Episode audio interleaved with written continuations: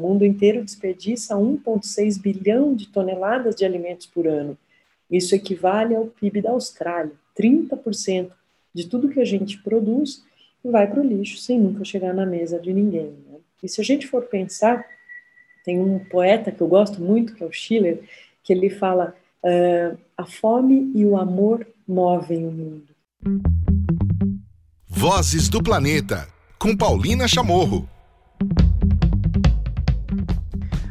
Olá, tudo bem? Começando o episódio 154 do Vozes do Planeta. Vocês ouviram aí na abertura a Dani Leite, do Comida Invisível, nossa convidada hoje aqui neste episódio, gravado no Dia Mundial da Alimentação, dia 16 de outubro. Então vocês ficam agora com essa conversa. Muito bem, começando então mais um episódio do Vozes do Planeta. Estou gravando isso no Dia Mundial da Alimentação, dia 16 de outubro de 2020, e a gente vai fazer uma história muito interessante aqui.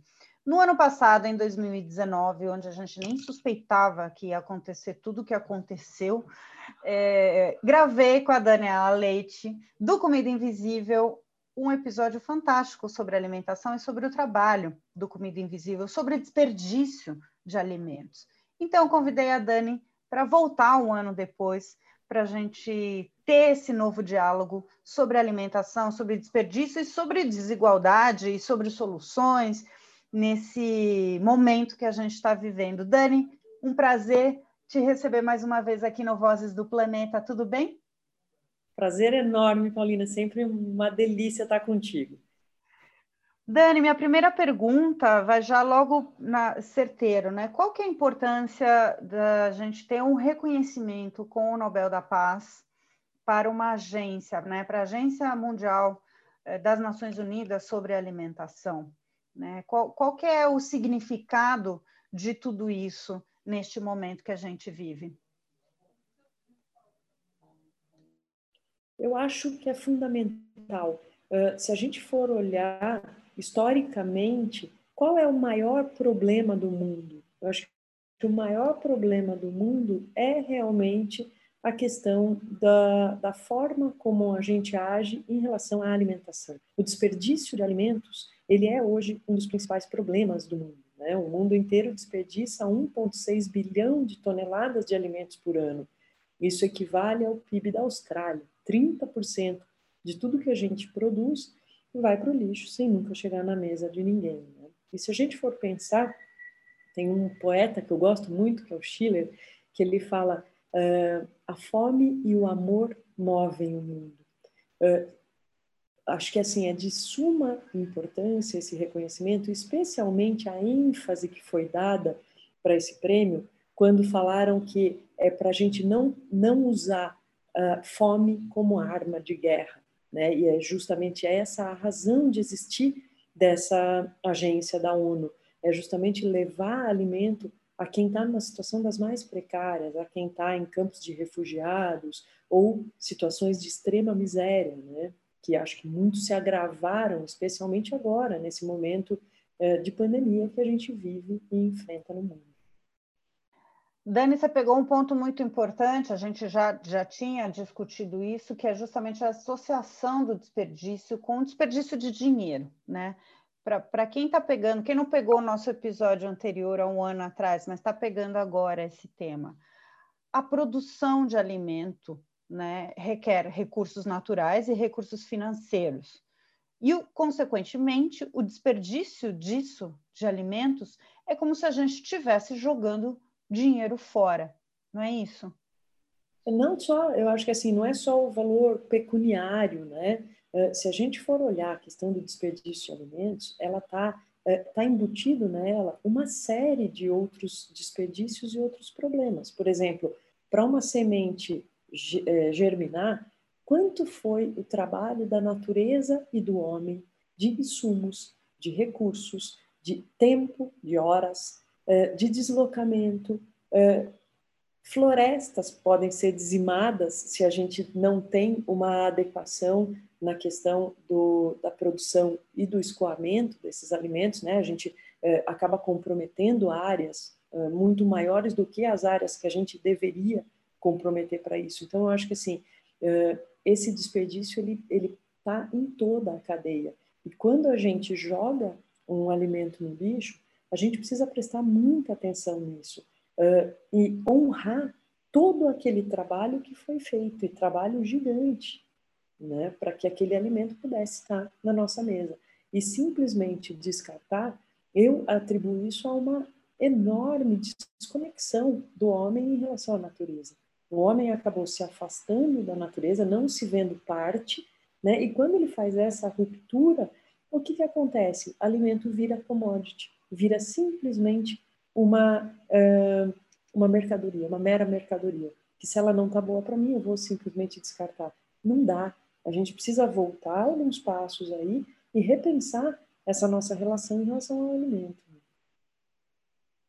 Essa questão da commodity, né, a gente já trabalhou, já abordou ela de uma maneira bem bem ainda superficial aqui no, no podcast, mas tratando da questão do, do desmatamento, né, principalmente, né? Então, é, seria legal aproveitar esse momento e esse gancho que você deu para a gente aprofundar algumas coisas, algumas verdades que não são nada inconvenientes, são necessárias que, que a gente cada vez mais replique, replique, replique, para que se entenda, para que entre nessa cultura de novo do alimento, né?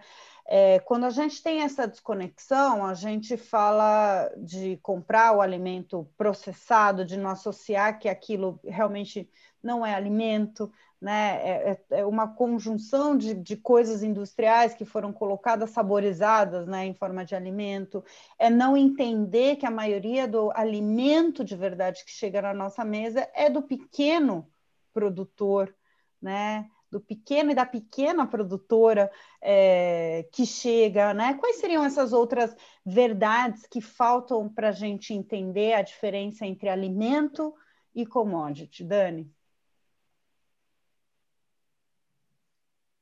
Eu acho que assim, se a gente for olhar pra, a fundo para essa questão, uh, o que, que é alimento? Alimento é um organismo vivo.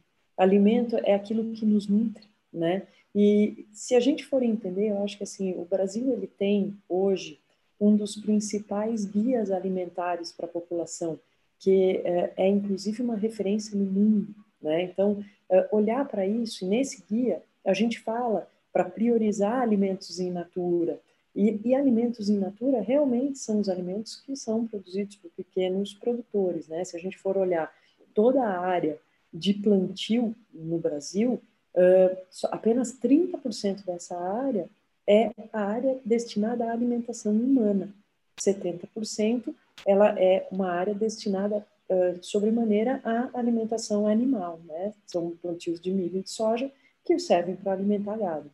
Uh, desses, dessa faixa dos 30%, a gigantesca maioria é de pequenas propriedades, é do pequeno agricultor. Então, fomentar esse tipo de agricultura é fomentar uh, alimentos, uh, alimentos in natura, que são os principais alimentos de uma dieta equilibrada, balanceada e mais, né? Se a gente for olhar, uh, todo médico, quando ele se forma médico, ele faz um juramento, né? Que é o juramento, o famoso juramento de Hipócrates, que ele fala o seguinte: que o seu alimento seja seu remédio e seu remédio seja seu alimento.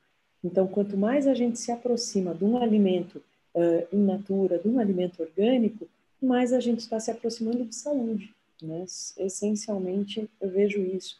E, e, a gente lá no Comida Invisível, a gente tem um braço muito forte, que é o braço de políticas públicas também, né? Porque a gente entende que desperdício ele é um, um hábito e ele, para ele ser combatido, a gente precisa muito de educação e conscientização, mas também de ferramentas e, e instrumentos adequados para que a gente possa mudar uh, algumas coisas, fazer alguns direcionamentos específicos para que a gente uh, consiga melhorar a situação desses pequenos produtores, consiga melhorar a situação uh, leis que combatem desperdício, uh, isenções fiscais ou benefícios fiscais para que a gente possa fazer uma maior uh, um maior encaminhamento desses alimentos, né? Então a gente olha bastante para isso, a gente olha bastante para projetos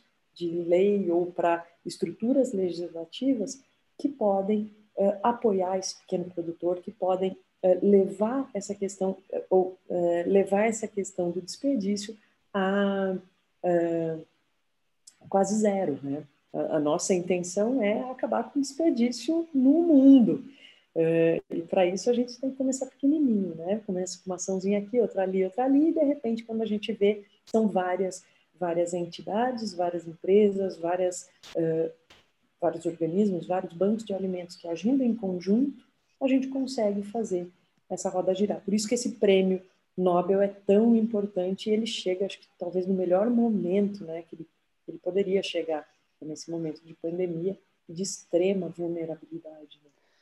Pois é, vamos, daqui a pouquinho vamos falar sobre uh, o, as consequências né, da, da pandemia para o aumento dessa desigualdade, o que pode ser feito, né, uma das coisas que você já colocou é o próprio né, o cerne né, do, do, do, trabalho do Comida Invisível, eu queria puxar para uma outra pequena vitória que aconteceu nesse intervalo de um ano que a gente conversou, que foi justamente como a gente tinha terminado a nossa conversa, né, falando sobre é, essa dificuldade que as pessoas tinham de entender sobre doação de alimento, né, sobre a questão de, ah, eu posso, ah, o restaurante não pode, porque ah, vai ter, tomar processo, porque não sei o quê. E nesse intervalo de um ano que a gente, da nossa última conversa, teve uma grande vitória né, de uma série de instituições, inclusive do trabalho do Comida Invisível somado, é, com relação a isso, né, Dani? Conta qual que é essa história. Pois é, a gente ganhou um presente aí, né? A gente teve agora a instalação da Lei é, 14016 de 2020, ela é uma lei é, foi sancionada agora em junho, e que é uma lei que realmente agora ela acaba por é, acabar com esse medo das pessoas de doar alimentos, né? Porque tinha uma questão né, é, que gerava uma dúvida, que era a questão da responsabilidade civil, embora a gente sempre é, soubesse e sempre dissesse que, gente, a responsabilidade civil aqui, ela é subjetiva, não tem jeito, só responde em caso de dolo. Mas agora, essa lei, ela traz realmente de uma forma bastante clara essa, essa questão e é, permite a doação em todas as etapas de produção. Então, é, para a gente acho que foi é um conforto grande para quem está doando e é, acho que um importante avanço nessa questão de uma melhor distribuição dos alimentos no nosso país. É uma lei nacional, certo? É uma lei Sim, federal, né, que está para todo o país. Exatamente, é uma lei federal e, e ela deixa bem clara a questão da responsabilidade. Então, o doador ele tem responsabilidade que, por aquele alimento até o momento que ele entrega ou por um para um intermediário ou para o próprio consumidor final. O intermediário ele tem a responsabilidade até o momento que ele entrega para o consumidor final, ou seja, ela vai elencando os limites das responsabilidades aí e uh, faz com que a gente consiga ter tranquilidade, tanto na questão da responsabilidade civil quanto na res responsabilidade criminal. Só existe uh, uma condenação se houver intenção de causar mal a alguém, se houver dolo. Né? Então, o que, que é dolo? Vamos dar um exemplo aqui claro sobre isso. É, eu realmente tinha a intenção, então eu, eu coloquei algo naquele alimento, ou eu não cuidei daquele alimento de uma, de uma forma diligente e é, com intenção realmente de causar mal a outra pessoa. E uma outra coisa boa dessa lei foi que ela tira a questão da doação de alimentos do Código de Defesa do Consumidor. Uh, isso também traz para o dono do, do estabelecimento, né, da empresa que vai doar, uma tranquilidade, uh, que ele ele estaria só é, se comprovado o dolo, isso seria uma ação civil normal, não um rito do Código de Defesa do Consumidor.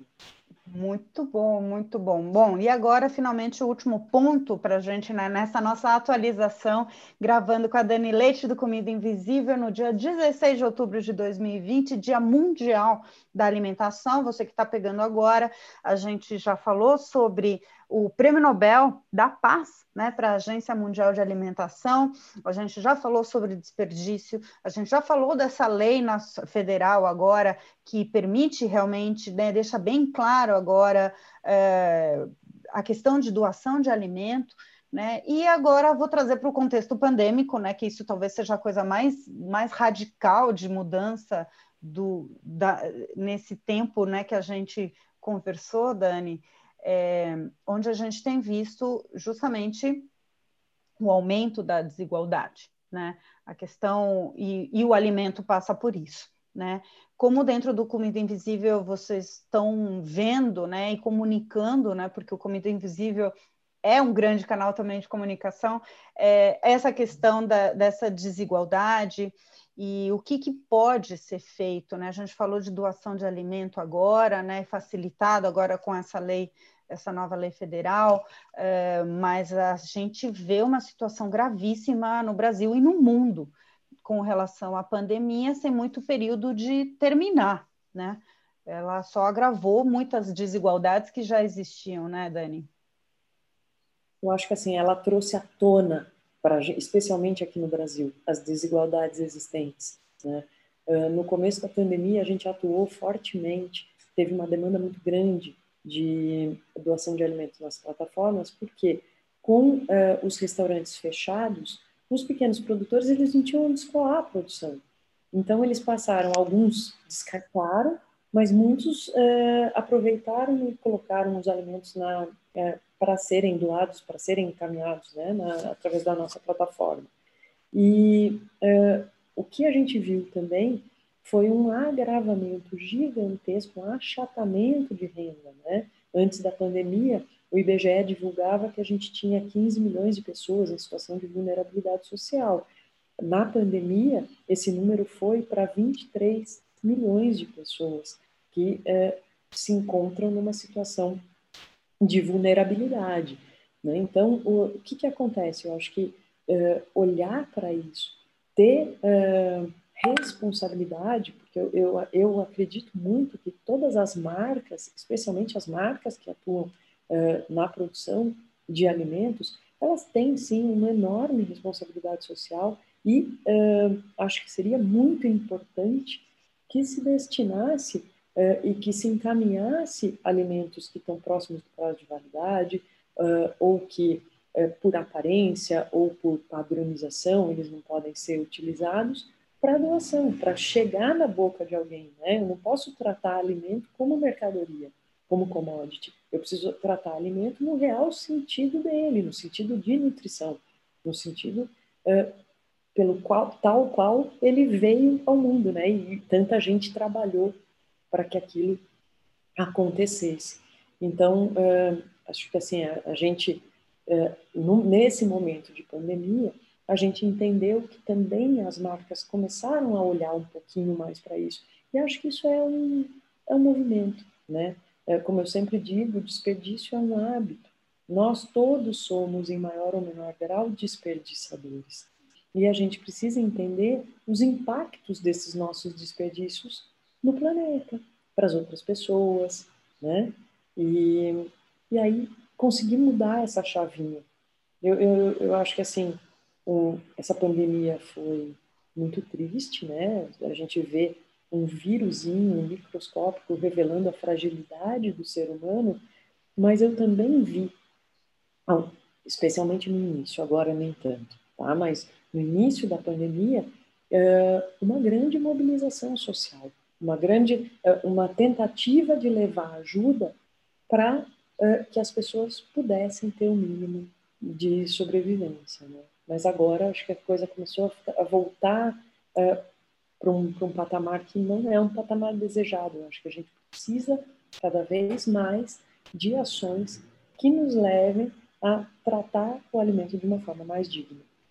Alimento de forma mais digna, Com certeza. Eu ouvi do Balabian, que na época era né, diretor aqui na agência da agência é, de alimentos das Nações Unidas aqui no Brasil, e ele falou uma coisa muito impactante na entrevista que eu fiz com ele, que ele fala assim, é, existe né, a vergonha do, de você não ter acesso né, às coisas, mas não existe algo mais terrível do que a vergonha da fome do que a dor da fome, é a vergonha de ter fome, né? Então, que, que mundo é esse justo ou injusto, né?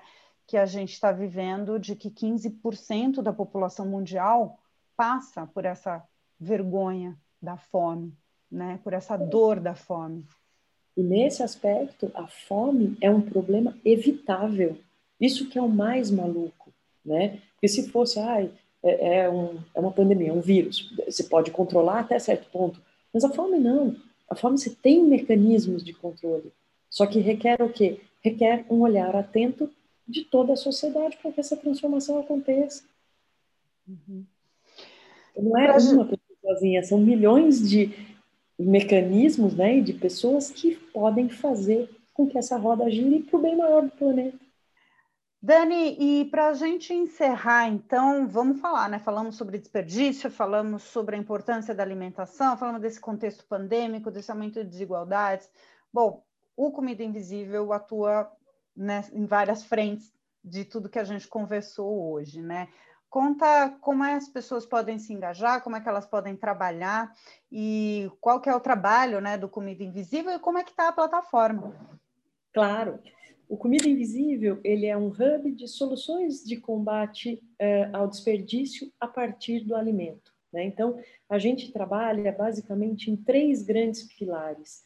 Uh, um pilar muito forte é o pilar da educação e conscientização. Então, nas nossas redes, nas nossas plataformas, a gente sempre traz um olhar atento para a redução do desperdício de alimentos.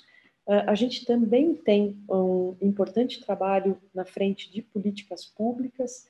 Eu sou advogada de formação, né?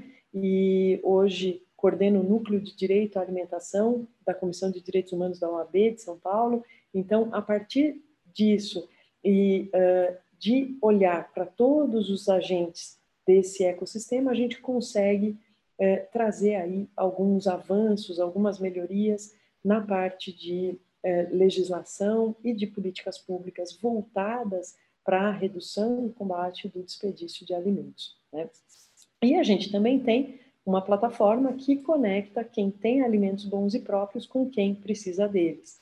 No momento, a gente está fazendo alguns ajustes técnicos para melhorar as funcionalidades, mas é só entrar no site para poder realizar as doações a plataforma do Comida Invisível ela foi chamada por muitos de Tinder do combate ao desperdício, que ela é, conecta quem tem alimentos bons e próprios com quem precisa deles e dá match, né? Então junta a fome e a vontade de comer. Bacana, então tá tudo disponível pelas redes sociais do Comida Invisível, vocês chegam também no site, mas qual que é o site, Dani?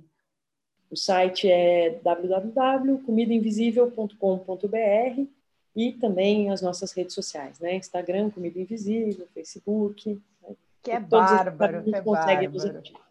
É demais, é demais. Eu sou muito fã da, do trabalho também em comunicação do Comida Invisível. E se você ficou curioso aí, a, ou curiosa com a história de como é que uma advogada foi parar nisso tudo, recomendo vocês ouvirem o nosso episódio de um ano atrás, também no Dia Mundial da Alimentação, para vocês ouvirem essa história, certo? Dani Leite, foi um prazer imenso te receber hoje aqui no Vozes do Planeta, um ano depois, para a gente renovar as energias, retomar, atualizar os dados, né? E lutar sempre por um planeta mais justo e mais equilibrado para todos e todas. Obrigada, querida.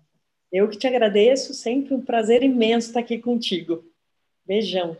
Vozes do Planeta. Muito bem, e no espaço do OECO, eu vou trazer as notícias. Pois é, essa agenda atribulada, é, não consegui gravar junto com a Carolina Lisboa, que é quem escreveu essa matéria no Eco que eu vou comentar.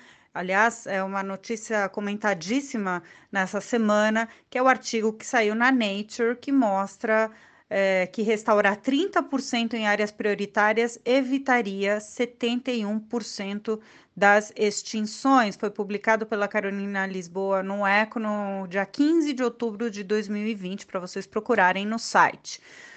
A matéria diz que as Nações Unidas e os cientistas vêm alertando desde muito cedo que o mundo está prestes a perder um milhão de espécies nas próximas décadas e que os esforços para atingir as metas mundiais de biodiversidade definidas para 2020, incluindo a de restaurar 15% dos ecossistemas do planeta, falharam em grande parte.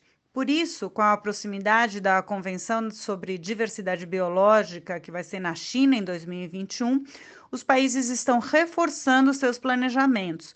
O resultado de um desses esforços foi um relatório publicado na quarta-feira, dia 14 de outubro de 2020, assinado por 27 pesquisadores de 12 países.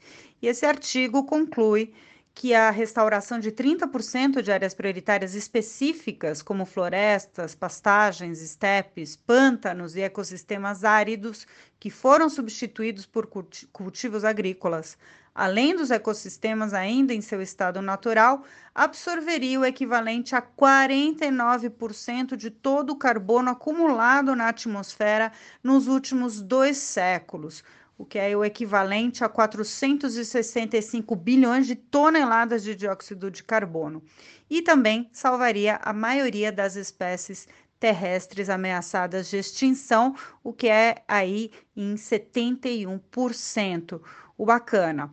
O Bernardo Strasburg, que é professor da PUC do Rio de Janeiro e autor principal do estudo, um brasileiro, é, desse estudo chamado Global Priority Areas, é, publicado na Nature, diz nessa matéria aqui do ECO que fomentar os planos de restauração de ecossistemas naturais significativos é fundamental para evitar que as presentes crises climáticas e as ameaças à biodiversidade saiam do controle.